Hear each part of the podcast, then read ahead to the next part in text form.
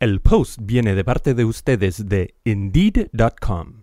Indeed sabe que buscar nuevas oportunidades, la capacidad de adaptación es clave para las pequeñas empresas, y contratar a alguien que genere un impacto hace que tu empresa continúe hacia adelante. Entonces, ¿por qué no sigues adelante con Indeed? Empieza con un crédito de 75 dólares gratis para tu primera publicación de empleo y podrás contactar a más candidatos de calidad. Visita indeed.com diagonal podcast. Aplican términos y condiciones.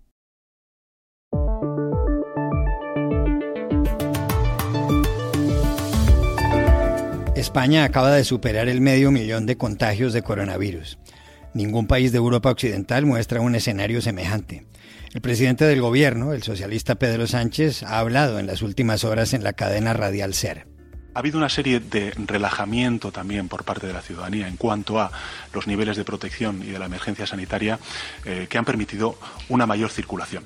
¿Por qué exactamente ha habido tantos infectados en España? Un epidemiólogo nos lo explica desde el Instituto de Salud Global de Barcelona. Uruguay es uno de los países del mundo que mejor han enfrentado la pandemia del coronavirus. ¿Cuál ha sido la clave? Hablamos en Montevideo con uno de los asesores del Ministerio de Salud. Sigue la polémica por el pelotazo de Novak Djokovic a una juez de línea que le costó a él la expulsión del US Open. Un extenista profesional que ahora es comentarista nos dio pistas desde Flushing Meadows. Hola, bienvenidos a El Washington Post. Soy Juan Carlos Iragorri desde Madrid.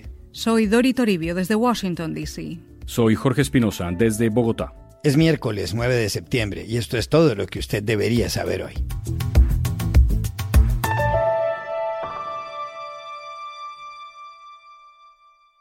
España se ha convertido en el primer país de Europa Occidental donde el número de contagios de coronavirus ha superado el medio millón. Es también el noveno país en cantidad de infectados, con 534.000 según la Universidad Johns Hopkins, y ha habido algo más de 29.000 muertos. La cifra de fallecimientos ha sido cuestionada. En julio, el diario madrileño El País afirmó que el virus se ha cobrado la vida de más de 44.000 personas. El pasado fin de semana, España reportó 26.000 nuevos contagios. Este martes 8 de septiembre, aquí en Madrid, ha hablado la ministra de Hacienda y portavoz del Gobierno en este momento, a pesar de que el número de, contagios sigue eh, eh, incrementándose, eh, es bueno saber, es conveniente contextualizarlo en el marco que la mayoría de las personas diagnosticadas son personas jóvenes, son personas que no han presentado síntomas y que, insisto, la mayoría vienen también por la tarea de seguimiento que está desarrollando los servicios sanitarios y, en concreto, la atención primaria. ¿Por qué son más de 500.000 los contagios? Un dato que preocupa a otros países de la región, como Francia, Italia y el Reino Unido. Se lo preguntamos al doctor Quique Basat, epidemiólogo del Instituto de Salud Global de Barcelona. Pues para un país que tiene 47 millones de habitantes, que hayamos alcanzado el medio millón de casos, eh, la verdad es que no es para sentirnos demasiado orgullosos, ¿no? Ahora mismo somos el peor país eh, de Europa, con diferencia. Y yo creo que hay una serie de factores que pueden explicar eh, relativamente bien por qué eh, estamos en la situación que estamos. Primero, por un lado, el, hecho de que quizá eh, fuimos demasiado optimistas en el momento de desconfinarnos y el desconfinamiento fue excesivamente rápido. Em, por otro lado, los jóvenes, que ahora mismo son el grupo de edad con mayor prevalencia de nuevas infecciones, quizá eh, por falta de percepción de, riesgo, eh, tuvo una serie de actitudes em, que, no facilitaron la contención de la, de la transmisión, ¿no? Y se tomaron un poco en, en serio las medidas de prevención. Em, por otro lado, ha habido claramente eh, una insuficiente vigilancia epidemiológica y un mal rastreo de los contactos de los casos detectados. Y también es cierto que cuando, hemos em, mejorado a la hora de rastrear los casos, estamos ahora detectando eh, mucha infección eh, asintomática mm, que también mm, necesariamente está haciendo aumentar los números. En resumen, estamos en un, momento complicado para, el país. eh, con, una cierta alarma social, eh, que evidentemente la reapertura de las escuelas no, no, ayudará, porque los 8 millones de escolares están volviendo a las aulas entre esta semana y la, y la próxima y tenemos que ser muy cautos para que esta situación que todavía es controlable no acabe de descontrolarse por completo.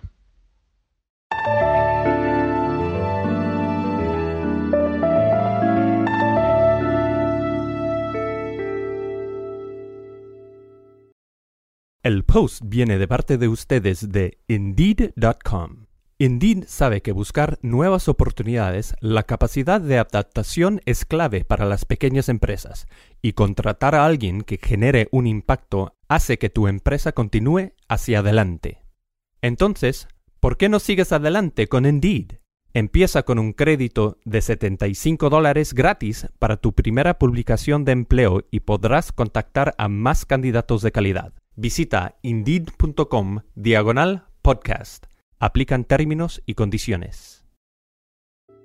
En la lucha contra la pandemia, Uruguay en el Cono Sur sobresale por sus buenos resultados. Ese país de 3.600.000 habitantes, que limita con Brasil y Argentina, arroja unas estadísticas llamativas. Con 1.693 contagios, según la Johns Hopkins, está en el puesto 145 en la lista por número de infectados y solo ha reportado la muerte de 45 personas. El director de la Organización Mundial de la Salud, Tedros Adhanom, ha elogiado la gestión del país suramericano. Aunque las Américas han sido la región del mundo más afectada, Uruguay ha reportado la cifra de casos más baja en Latinoamérica, no solo en total, sino per cápita, dijo, y agregó, esto no es un accidente. Uruguay tiene uno de los sistemas de salud más robustos y resilientes de América Latina. Although the Americas has been the most affected region, Uruguay has reported the lowest number of cases and deaths in Latin America, both in total and on a per capita basis. This is not an accident. Uruguay has one of the most robust and resilient health systems in Latin America. ¿Qué ha hecho bien Uruguay? Consultamos en Montevideo a Jorge Facal, miembro del Comité Científico Asesor del Ministerio de Salud para la Gestión de la Crisis. Interesa destacar que los primeros casos fueron confirmados el día 13 de marzo, o sea, dos días después de que se decretó la, eh, la definición de pandemia por la Organización Mundial de la Salud. Este, como primeras medidas eh, rápidamente se decidió la prohibición del descenso de pasajeros y tripulantes de cruceros, suspensión al día siguiente de vuelos provenientes de Europa, dos o tres días después el cierre de fronteras terrestres, aéreas y fluviales con Argentina y rápidamente también se restringió el pasaje desde Brasil. Y con respecto a la población, en ningún momento de todos estos eh, cinco o seis meses que llevamos de inicio de la pandemia se determinó una cuarentena obligatoria, sino que lo que se solicitó y se exhortó a la población a una cuarentena preventiva, a una cuarentena voluntaria para aquellos mayores de 65 años y eh, que tenían comorbilidades. Eh, en ese caso hemos tenido un acatamiento muy importante por parte de la población y ese acatamiento vino de la mano de una información por parte de las autoridades sanitarias muy amplia, muy franca y un grado de acuerdo no solo por parte de las autoridades del gobierno, sino por el resto de los partidos políticos, las organizaciones sociales, empresariales y la opinión pública en general toda la población del Uruguay se alineó detrás de ese objetivo común que era tratar de mantener la situación controlada con respecto a la que era la infección por el coronavirus causante del COVID-19. Jorge Facal señala asimismo la existencia de otros factores que explican los resultados de Uruguay frente al coronavirus. Además se suspendieron rápidamente los espectáculos públicos masivos, gastronómicos, eso puede ser medido y se determinó que hubo una disminución del 75%, también hubo una disminución de la frecuencia del transporte urbano con un impacto más del 70% medido, eh, se exhortó eh, a que las personas no concurrieran a espacios públicos y eso fue vigilado, el impacto llegó al 80%.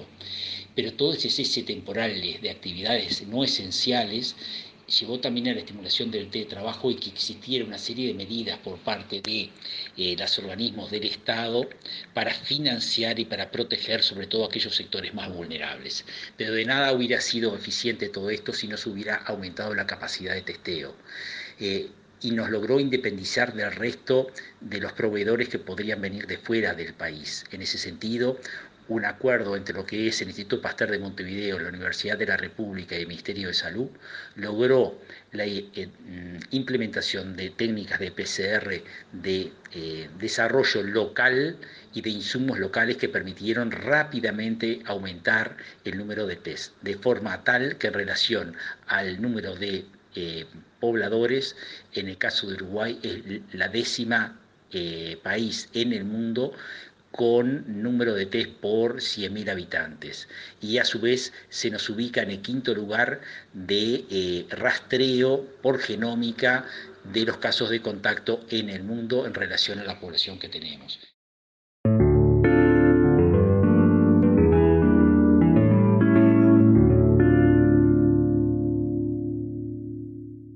Sigue la polémica por la expulsión del US Open, el abierto de tenis de Estados Unidos, del serbio Novak Djokovic. Djokovic, de 33 años, fue expulsado después de que golpeara con una bola en el cuello a la juez de línea Laura Clark. Iragorri, el tenista reaccionó de esa forma luego de que su adversario español, Pedro Carreño Busta, le quebrara el servicio. Tras el incidente, Djokovic, que no acudió a la posterior rueda de prensa, ofreció disculpas por Instagram. La jueza ha recibido amenazas de muerte.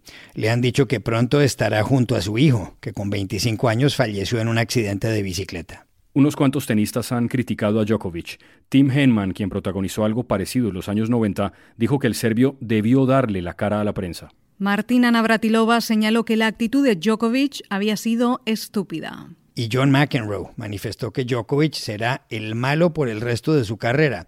Y a ver cómo maneja eso. Nicolás Pereira fue tenista profesional y hoy es comentarista del Tennis Channel. Le preguntamos por el asunto y nos dijo esto desde Flushing Meadows, en Nueva York. Sin lugar a dudas que es un episodio desafortunado y lamentable en el que pierde el tenis, en el que pierde el torneo, Novak Djokovic sobre todo. Pero yo creo que las circunstancias para el número uno del mundo fueron controversiales desde que llegó a Nueva York. Sí ganó el torneo, anterior, el de Cincinnati, pero justo antes de que empiece el torneo de Grand Slam, lanza una iniciativa de una asociación paralela al ATP, lo cual creó algo de incomodidad en el ambiente porque no era el momento para mí. Llega invicto al abierto de los Estados Unidos después de haber ganado el primer Grand Slam del año en Australia, el gran favorito, y para mí que la presión desde el principio fue mucho para él. Estaba dando declaraciones, no solo respecto del juego, que ya es lo suficientemente complicado, sino también sobre el asunto legal de los jugadores. Y vamos al episodio que ocurrió con la juez de línea. No fue a propósito que tira la pelota, le cae en la garganta a la señora que no puede respirar y se asusta mucho. Fue muy impresionante. De allí no había otra que descalificarlo. Los jueces estuvieron bien. Pierde los 250 mil dólares, pierde los puntos para el ranking y aparte lo multan 20 mil dólares por no haber asistido a la conferencia de prensa. No le salió a los 10 minutos del club rumbo a su casa. Después, un par de horas, eh, emite un comunicado por Instagram diciendo exactamente lo que tenía que decir y bueno, dice que tiene que mejorar como persona. Sí, eh, me parece que va a quedar manchada su imagen por un buen tiempo, pero es Novak Djokovic, es el mejor tenista del mundo. Ya la semana que viene juega en Roma, dos semanas después de eso viene Roland Garros, donde seguirá su camino buscando títulos de Grand Slam. Allí sí participará Rafael Nadal. Todo esto tenemos que darle crédito a Pablo Carreño Busta, que sí jugó un gran primer set y la verdad es que fue causal del desencanto de Djokovic que lo llevó a tener esa reacción. No es la primera vez que Djokovic tiene un problema así tirando pelotas adentro de la cancha, simplemente esta vez tuvo un poco más de mala suerte. Lamentable, repito, espero que él crezca con esto y que el deporte pueda pasar la página. El US Open continúa y tendremos un nuevo campeón.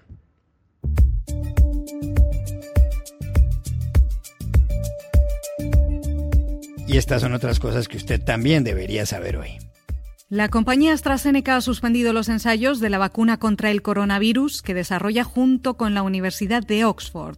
La razón, según un comunicado de la farmacéutica, es que alguna de las pruebas podrían causar una enfermedad potencialmente inexplicable, es decir, una reacción adversa. Los ensayos, en los cuales han intervenido 30.000 voluntarios, están en la fase 3. Algunos de los participantes se encuentran en Estados Unidos, donde el experimento lo coordinan las universidades universidades de Columbia y de Rochester.